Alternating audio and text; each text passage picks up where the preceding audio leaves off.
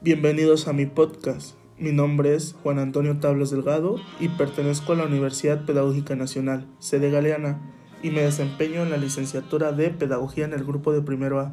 En esta ocasión les voy a hablar del cambio climático en México. Para esto debemos saber ¿qué es el cambio climático?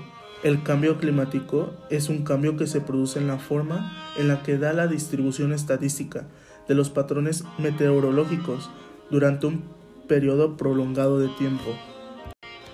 De acuerdo con el político y ambientalista de la Unión Americana, Al Gore, nuestro país es el emisor mundial número 11 de contaminantes que contribuyen al calentamiento global.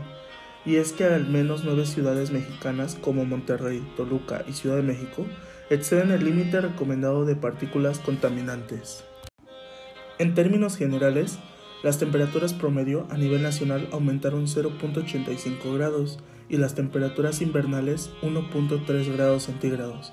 Además, se han reducido la cantidad de días más frescos desde la década de los 60 del siglo pasado y hay más noches cálidas. Asimismo, las lluvias han disminuido en la porción suroeste del país desde hace medio siglo, según un estudio de la Met Office de Gran Bretaña.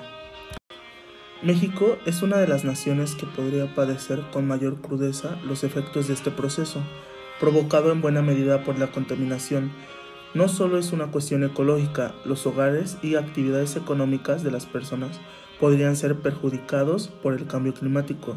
Aún más dramático es el hecho de que varias ciudades mexicanas podrían desaparecer a consecuencia de la elevación del nivel del mar. Por ejemplo, la península de Yucatán, la costa de Veracruz, e incluso Baja California Sur y Norte en su totalidad. Problema de contexto. En la mayor parte del país las sequías serán más frecuentes, por lo que habrá mayor demanda de agua, principalmente en zonas urbanas de México. En contraste, habrá regiones donde las precipitaciones serán más intensas. Es por ello que se calcula que alrededor de 2 millones de personas en situación de media y alta vulnerabilidad serán afectadas por las inundaciones, un claro ejemplo es cuando al inicio de año Sonora sufrió de una escasez de agua extrema. Por el otro lado de la moneda, Tabasco sufrió una gran inundación el mes pasado. La situación también es grave para la población vinculada al sector agropecuario. Las actividades de las cuales dependen su sustento se verían severamente afectadas en caso de que la integridad ecológica del país se comprometa. Los cambios extremos de la temperatura y las inundaciones perjudicarán drásticamente su productividad, sobre todo en las áreas de riego temporal, señala el Programa Especial de Cambio Climático, difundido en el Diario Oficial de la Federación.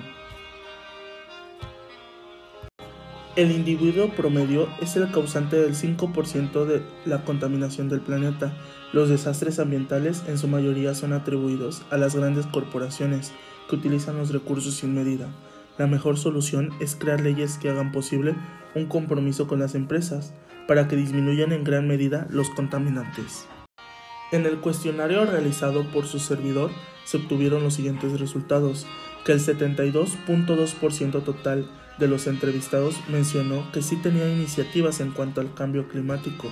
Sin embargo, los restantes de los entrevistados no muestran interés o incluso hay respuestas de que no están informadas. Esto resulta muy preocupante, ya que debemos cuidar del único lugar que existe para vivir, que es nuestro planeta. Por su atención, muchas gracias.